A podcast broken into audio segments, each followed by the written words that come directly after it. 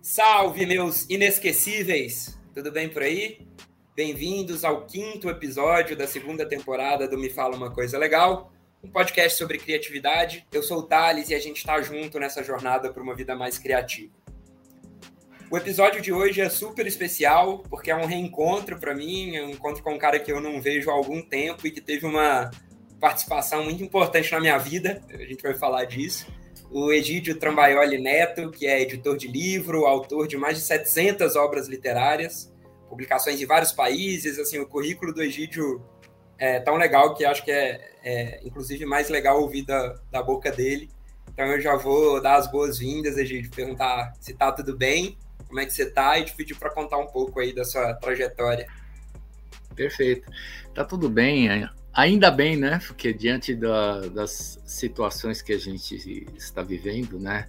É, pandemia, economia, problemas políticos, problema vacina e tem vacina, não tem vacina, enfim, vivemos uma turbulência, né, um momento complicado, uh, mas dentro da, da situação, né, apesar de ter tido perdas em família, enfim, é, estamos bem, né? Estamos superando, estamos avançando e isso é importante demais, né? Eu acredito que o, o, tópico que você trouxe, né, sobre a questão de criatividade, é, é algo a ser assim bem bem ponderado, porque eu mesmo não acreditava que eu pudesse atingir números, né, como 700 obras publicadas, é, 700 publicações, inclusive é, envolvendo países, né, outros países, porque na minha carreira, eu até, veja só que interessante, até os 32 anos de idade,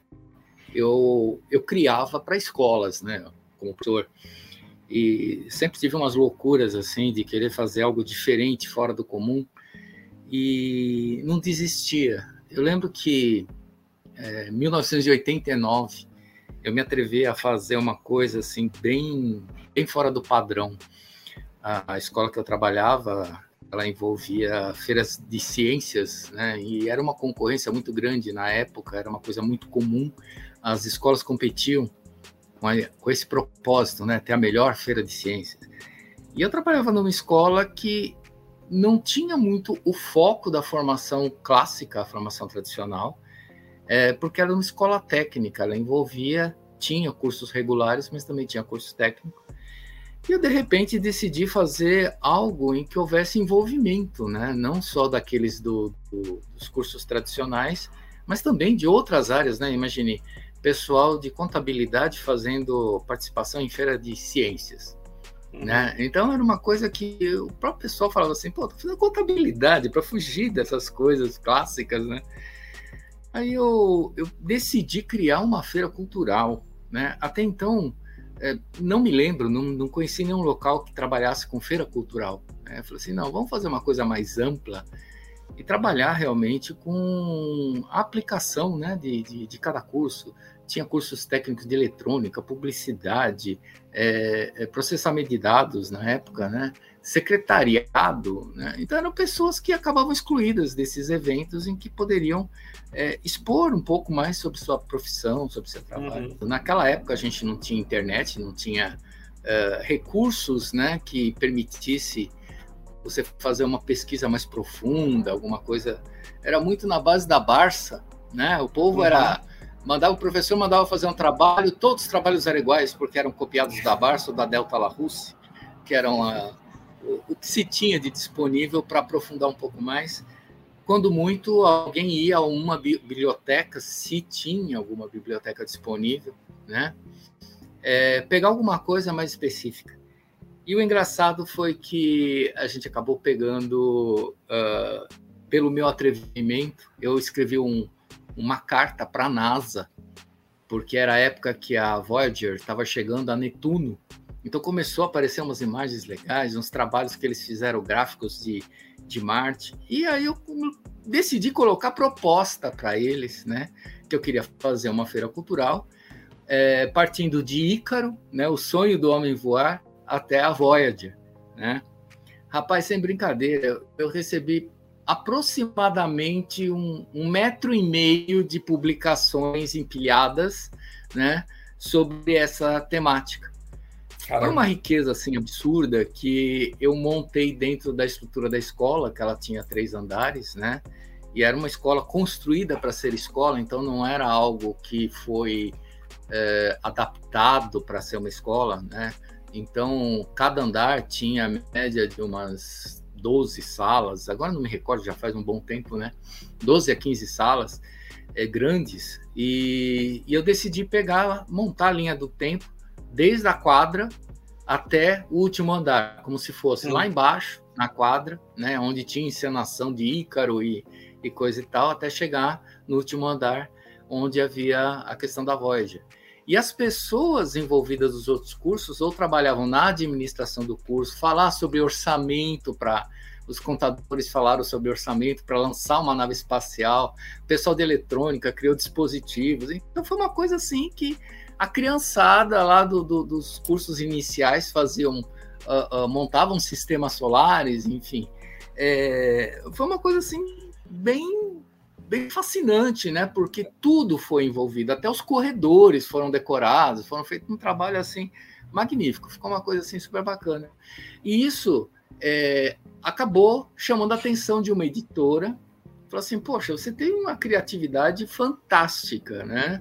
É, criar algo assim numa situação com limitações, aqui é Brasil, você chegar para uma NASA para fazer um trabalho desse. E sem brincadeira, durante 11 anos eu fiquei colaborando, inclusive, com projetos que a NASA me mandava, construindo, criando, é, é, montando estações meteorológicas nas escolas que eu trabalhei. E, e, foi uma coisa, coleta de dados, trabalhar com gráficos, trabalhar... foi uma coisa super rica, né?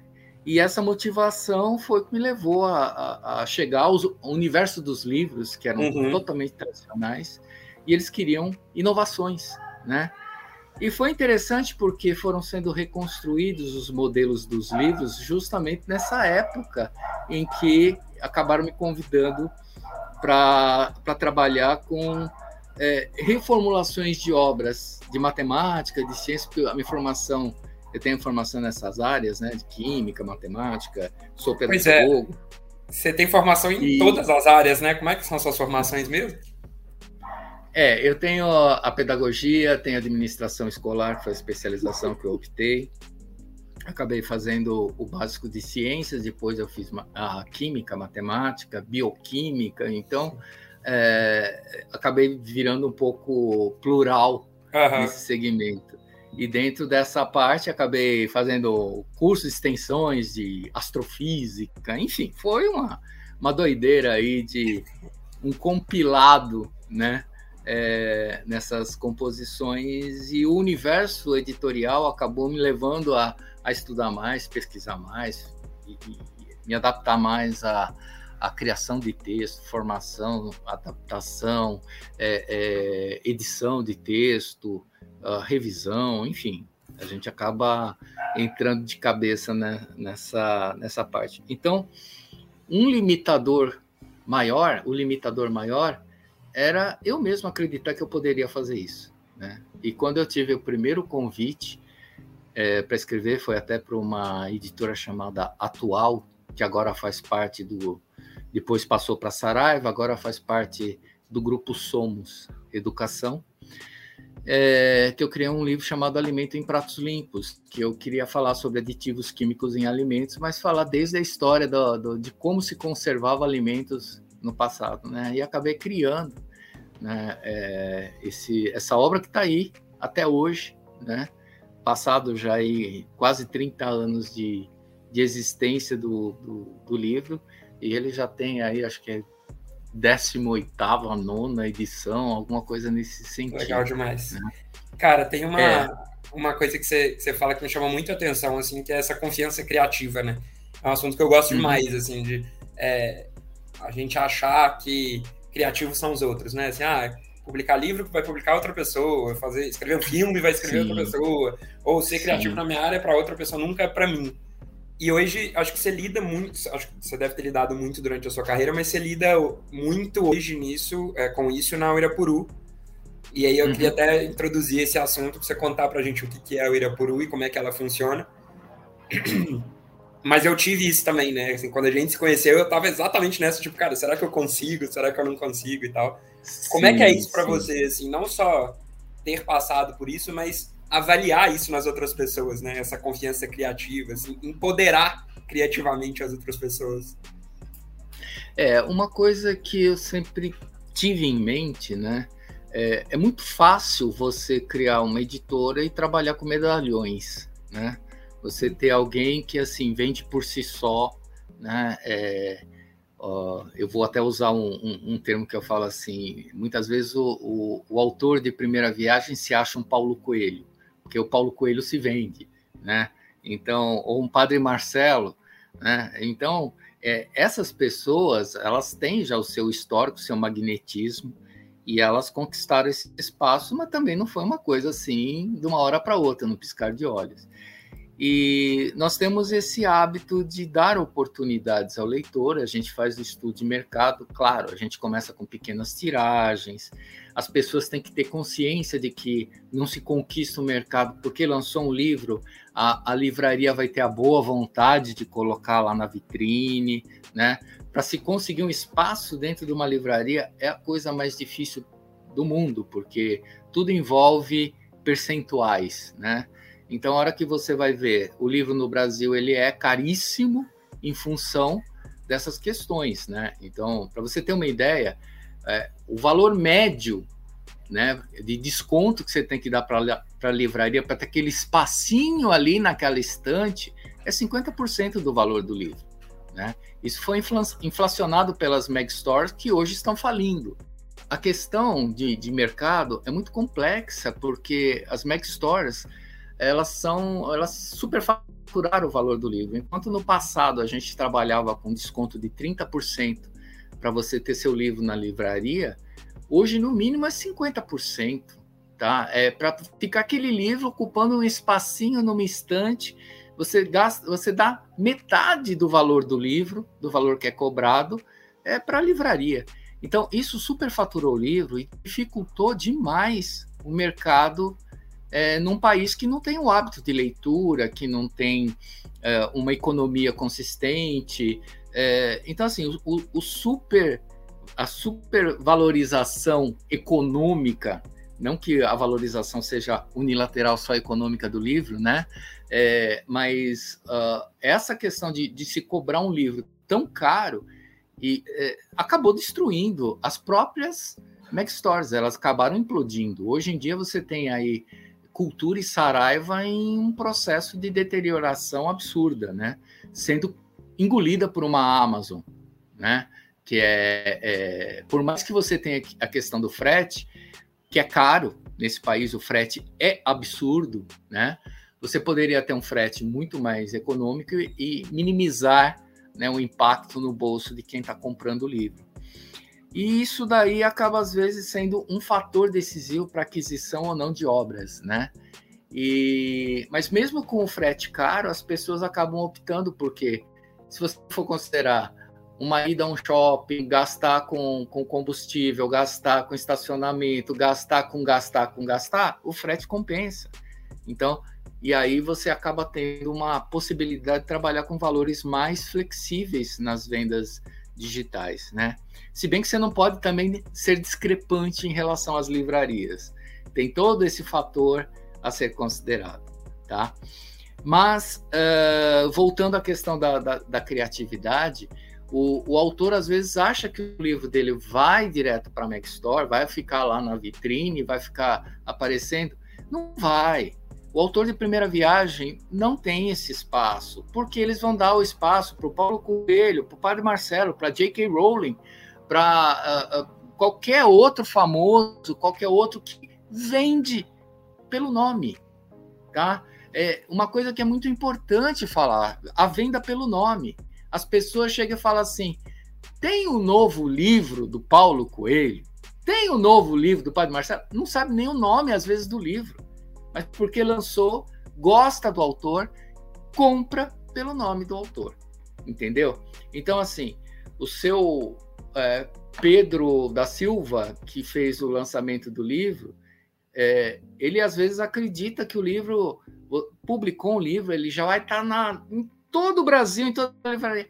Você não entra. Existe um bloqueio porque essas livrarias elas têm uma visão econômica, é ganhar dinheiro. O objetivo da livraria é ganhar dinheiro. É diferente do objetivo, às vezes, de uma editora ou de uma escola, que ela vai comprar muitas vezes pelo conteúdo. Tá? Então você vê aí, às vezes, explosões de, de, de livros de youtubers, né? Que um, uma escola não adota, porque às vezes fala assim, fulano escreve muito mal, né? Mas é aquele hábito que a pessoa tem de conhecer o, o a pessoa que ela acaba criando um, um, uma identidade, né? Ela se torna famosa, um youtuber famoso pelas mídias sociais, por falar o que o que eles gostam, não importa se ela sabe escrever bem, se fala com gíria, é diferente. Então você tem mercados e mercados, né? Nós precisamos muito trabalhar com mercados de escolas. E isso é uma coisa bacana, porque a escola pega o livro para análise. Então ele não, não, não é uma compra pela capa ou, ou pelo comentário da quarta capa é por uma análise criteriosa de um profissional ligado à educação, que é um filtro, e ele escolhe. Se bem que muitas vezes você depara com um professor que é assim: ah, estou precisando de um livro sobre escravidão. Aí entra em contato com as grandes editoras e fala assim: o que você tem de escravidão? E acaba às vezes não abrindo espaço para outras editoras. Então o mercado ele é complicado. Agora, isso a, a não venda, às vezes, expressiva de um livro significa que o autor é ruim? De modo algum. De modo algum. Significa é que o, a forma como é selecionado o livro, a forma como o mercado reage, a forma como ele é exposto é que é complicada, tá? Aqui não se tem aquela coisa da qualidade extrema. É uma coisa muito diferente de Portugal. Portugal é incrível. Eles têm um, um capricho pela língua. Eles têm. Poxa vida, a língua nasceu naquele país, né? É, pela qualidade literária, pela composição, por todo. Então, é, a visão europeia é diferente. Né? A visão americana ela é mais comercial, a visão europeia ela é mais seletiva. Então você tem nichos, você tem mercados com reações muito distintas a isso. E isso não pode ser um impeditivo para um autor. Às vezes ele lança o primeiro livro, ele fala assim: Poxa, não foi bem, vamos insistir. Você é bom, você tem qualidade, você consegue fazer um trabalho. Isso é questão, às vezes, de tempo. É incrível que, às vezes, um livro fica quatro, cinco anos para ele ser descoberto, tá? E seu tesouro ser é, encontrado, entendeu? É, eu, eu, tenho um livro que é o Pinóquio do Asfalto, que eu, que eu lancei da minha autoria. Ele foi selecionado até para virar filme pela Ancine, mas o governo atual acabou com a Ancine, acabou com o sonho, acabou com tudo. Mas é um livro que, assim, por mais que ele já está chegando a 10 anos de, de, de existência, é, ele tem uma receptividade nas escolas que é uma coisa absurda, né? É, quem compra, quem lê, biblioteca, tudo, fica emocionado, porque ele tem uma história por trás. O lançamento do livro ele é muito significativo. É, é, lançamento não assim, o evento do lançamento, assim, ter lançado um livro com essa temática é muito significativo, porque por mais que passe o tempo, continua sendo atual. Porque o que é o Pinóquio do asfalto? É um menino de rua que quer ser um menino de verdade, né? Aquela frase famosa do Pinóquio, ah, eu quero ser um menino de verdade. Ele é um boneco de pau que quer ser um menino de verdade. Agora, o menino de rua quer ser um menino de verdade porque ele quer ter direitos, porque ele quer ser visível, ser respeitado. Nós nos acostumamos a ver essas crianças como paisagem, né? Então, eu gosto muito de fazer releitura, e isso é uma coisa também que eu acho que é pertinente aqui para a nossa conversa, porque volta e meia eu estou lançando um livro com uma proposta de releitura, porque muitos clássicos eles é, se tornam clássicos, mas as pessoas não conseguem trazê-la para a contemporaneidade, né? É, por exemplo, o lancei agora o meu último livro chama Bem-vindo à Terra do Nunca. O que que lembra Terra do Nunca? Peter Pan, né? Aquela sim, coisa sim. Peter Pan. Lembra do Michael Jackson, porque ele tinha a Terra do Nunca lá, com a questão fantasiosa. Só que a minha Terra do Nunca, ela é literal, do nunca. Nunca vai acontecer, nunca vai ter chance é, pela postura social. É uma história sobre imigrantes que chegam, é uma releitura do Peter Pan, que é recebido por um menino que cuida de outras crianças que são consideradas meninos perdidos, porque são crianças abandonadas, esquecidas, que a sociedade não quer saber. Então eles são perdidos nesse sentido mesmo, estão perdidos aí, estão largados, né? E eles montam um grupinho e essas crianças refugiadas que chegam, né, que representariam a Wendy e os dois irmãos dela na, na história do Peter Pan, são crianças sírias vindo de uma guerra que perdem os pais acabam sendo acolhidas, em vez de pela sociedade, acolhidas por essas crianças e formam um grupo de crianças que tem que lutar contra uma polícia corrupta, né? Que é, é a temática de um cara que é policial, mas ele usa desse o distintivo dele para se esconder atrás do verdadeiro bandido que ele é, né? Que ele é um cara que explora a, a, a tem exploração de, das drogas, exploração sexual, ele faz tudo quanto é exploração. Então, uma releitura dentro da nossa sociedade, é, trazendo um pouco do, do, do, tapa de luva de pelica. Acorda, gente, uhum. olha o que a gente tem aqui. Né? É, não é uma coisa bonitinha de fantasia. Aqui a nossa terra do nunca é Sim. nunca mesmo. É que eu também faço algumas releituras, né? Que é o Ulisses no País das Maravilhas, que é um resgate do folclore brasileiro na, na concepção da história da Alice, que tem toda a, a, construção em cima do folclore inglês, da cultura inglesa, tudo. Então, quer dizer, ele já é bem mais um, um livro de humor. Então, não fica só nessa questão do, da crítica social, é permeável, as leituras permeáveis em todos os, os campos.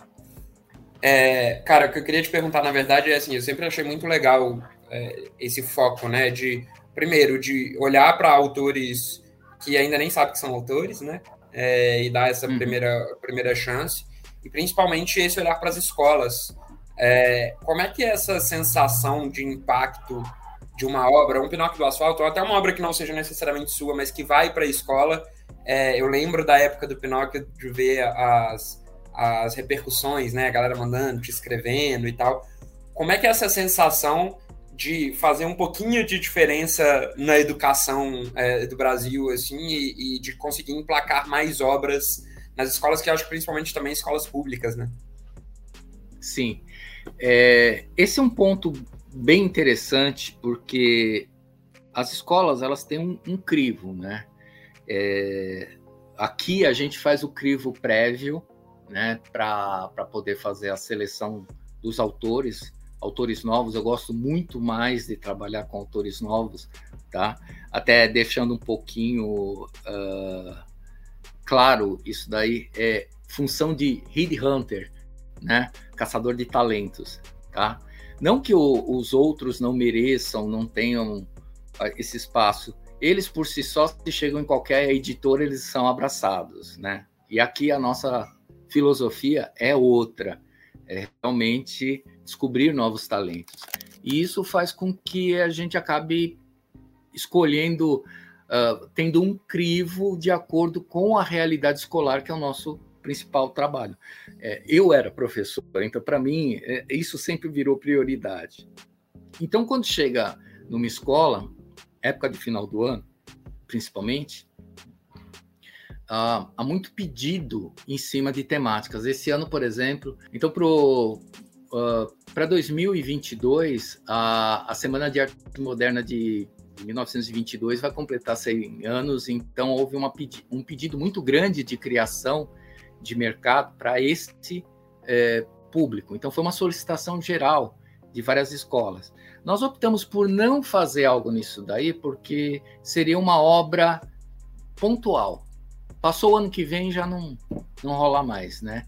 Isso uh, a gente acaba não, não, não, pegando muito essa coisa do embalo do, do momento, e porque inclusive isso frustra o autor, né? Às vezes o autor cria uma obra e aquela obra ela tá datada para acabar, né?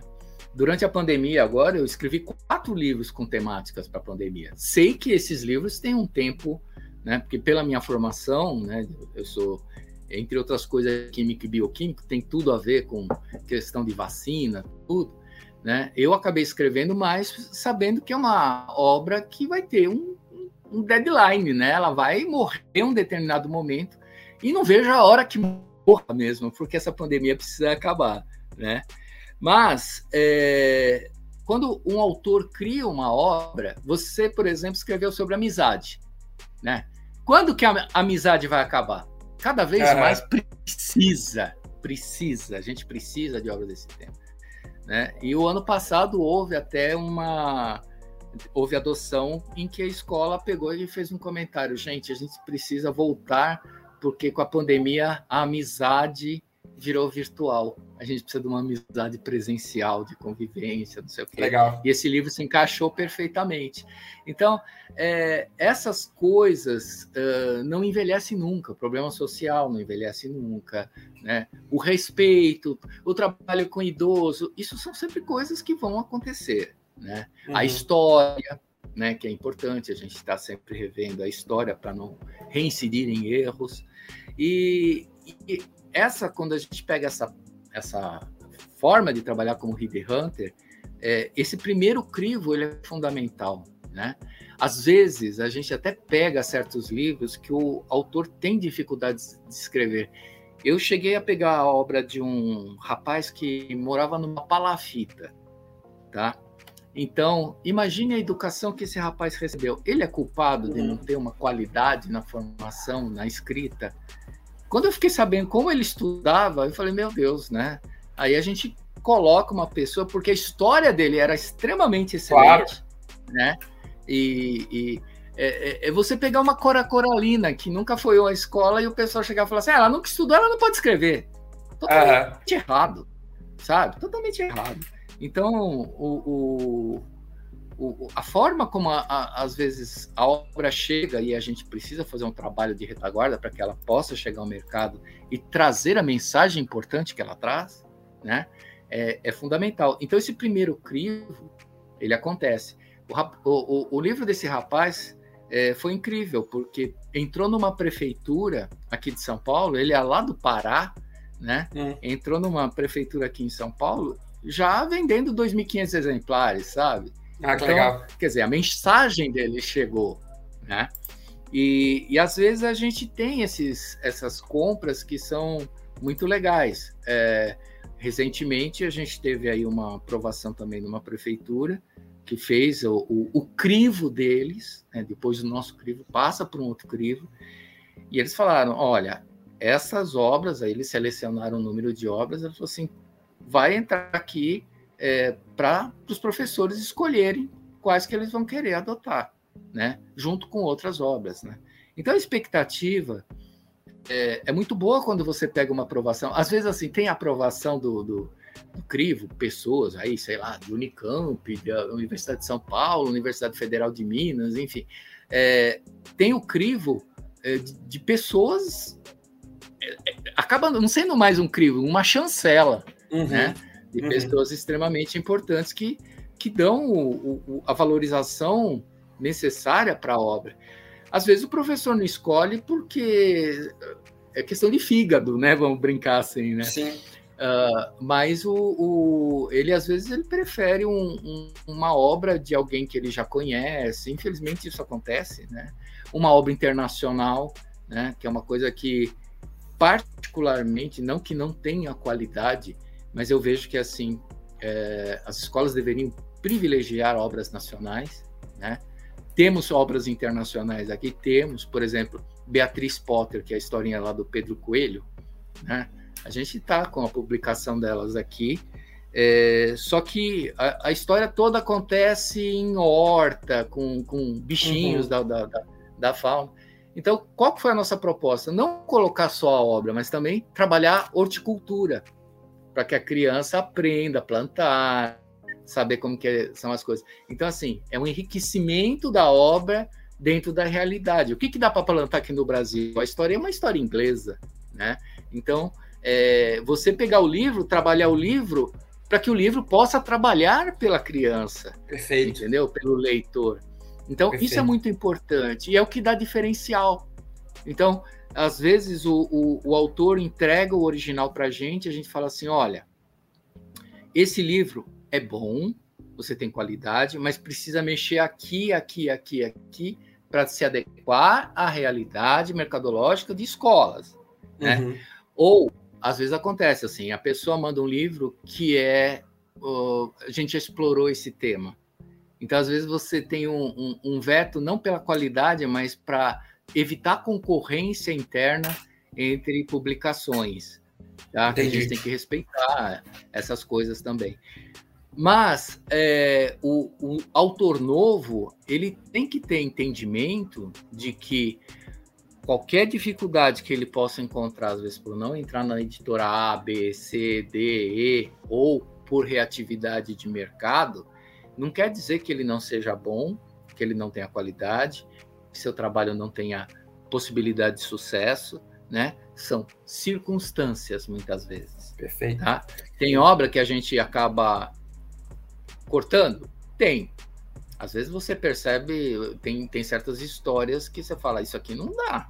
Uhum. Isso aqui eu não posso colocar porque eticamente não, não, é permitido, sabe? Às vezes você tem uma, uma história que o, o, o, o marido bate na mulher, sabe? Ou, ou, trata a mulher de uma forma e fica tudo de uma boa, né? Como uhum, o nosso mercado uhum. é, é, é, um mercado educacional prioritariamente, né? Não que a gente não tenha trabalho com livraria, isso é uma obra que pode comprometer, entendeu? Claro. Nós, nós fizemos um trabalho sobre bullying que até foi parar no Chile, que a gente tem um, um, uma preocupação muito grande, né? Fui eu e a minha filha que escrevemos, eu e a Juliana. É, a preocupação maior foi é, o que gera o bullying, como que o bullying surge e o que está por trás do bullying, né? Então, às vezes você vê um garoto que ele é agressivo com as outras crianças porque o pai é agressivo, bate na mãe, sim, sim. enfim. Então, assim, você tem histórias e histórias, você tem que tomar muito cuidado, né? E, e, esse crivo é fundamental. Egídio, acho que a gente está, infelizmente, chegando no, no final aqui, é, e aí eu queria terminar pedindo para deixar uma dica para quem está ouvindo e quer, de repente, escrever um livro ou quer melhorar o processo de próprio processo criativo e tal. Você é um cara que eu sempre admirei, além de tudo, pelo foco, né, de lançar muita coisa, assim, é uma coisa que é, que é, que é de fato muito admirável. Então eu queria que você finalizasse dando uma dica de processo criativo mesmo, como é que você faz é, para construir essa sua confiança criativa, para é, ter o foco para finalizar as obras, porque às vezes a página em branco é super difícil, né, da gente começar a escrever e tal. É, então eu queria te pedir para finalizar com isso, por favor. Quem quer começar, na verdade é assim, passar uma fórmula é muito complicado. Você não tem uma fórmula, porque cada um tem seu estilo de escrever, tá? Então eu vou passar um pouco de como eu procedo. E é engraçado, porque é, muitas vezes o, o, o, a minha maior inspira, inspiração acontece quando eu estou tomando banho. Parece que a água, para mim, é, um, é uma ducha de, de, de elementos criativos. Talvez por estar isolado naquele momento, você está pensando e você tem ideias. Essas ideias elas têm que ir para o papel, sem a preocupação de já ter a obra pronta. Então você coleta as ideias que você tem e depois você tenta montar uma coluna vertebral de como você vai desenvolver essas ideias numa história. O resto, cara, é sentar na frente do computador e esquece era uma vez, tá? Não, não precisa começar com fórmulas, que eu falei, né? É, você pode começar, ó, eu vou jogar agora aqui, o, inventar um negócio agora. Então, por exemplo, é, você começa o livro assim, e naquele sofá se encontrava uma cachorra dormindo é, no seu sono profundo, enquanto ela, sem perceber, é, era cercada por pássaros que estavam ali tentando entender o que, que aquele animal estranho fazia perto de da onde o, o bebedouro do beija-flor estava pendurado. Pronto, você já começou a escrever. Se quer tocar da, da frente dali, é, você já criou um clima, já criou um ambiente. A partir do momento que você consegue criar o ambiente, flui. Então, Perfeito. o ambiente é, é, é, meio que assim o gatilho para você é, colocar as pessoas, a, a, história. Tem uma coisa muito legal no que você falou da, de não esperar que a obra esteja pronta para começar, né? A gente tem essa coisa do só, só vale Exatamente. começar se eu já tiver o negócio todo pronto ali. E nunca é assim, né? E o negócio vai tendo um ritmo próprio ali, nunca. é um negócio é, é muito legal. É engraçado porque você tem que lembrar que a vida é assim. Você tem situações que você tem que se virar naquele momento. E o livro é assim. Você chega num determinado é, emaranhado que você tem que desenrolar aquilo. Sim. E aí o, o livro vai tomando seu rumo. Parece que não é nem você que escreve, né? Parece que o livro vai se escrevendo ali de, de algum jeito. Verdade.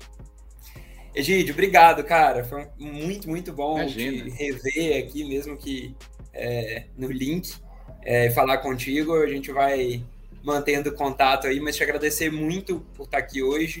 Te desejar uma ótima semana, ótima semana para quem está tá ouvindo a gente. Deixa uma mensagem final aí para gente.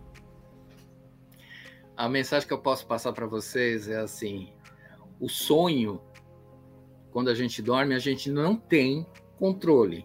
Mas quando a gente está de olhos abertos, controle está na nossa mão. Então, se você sonha ser escritor, não desista, vá em frente, é, escreva, rabisque, é, ensaie, até que você vai acabar criando a sua obra, tá? Então, se você tem isso, tem esse desejo, não desista. Desejo nenhum deve ser desistido, né? Não deve ser abandonado, tá bom? Então, eu desejo Feliz Natal a todos e um próspero ano novo e sucesso nessa carreira que pode deslanchar, tá bom? Valeu, mano. Um abraço, obrigado, gente. Até semana que vem. Abraço. Boa semana, fiquem bem. Tchau, tchau.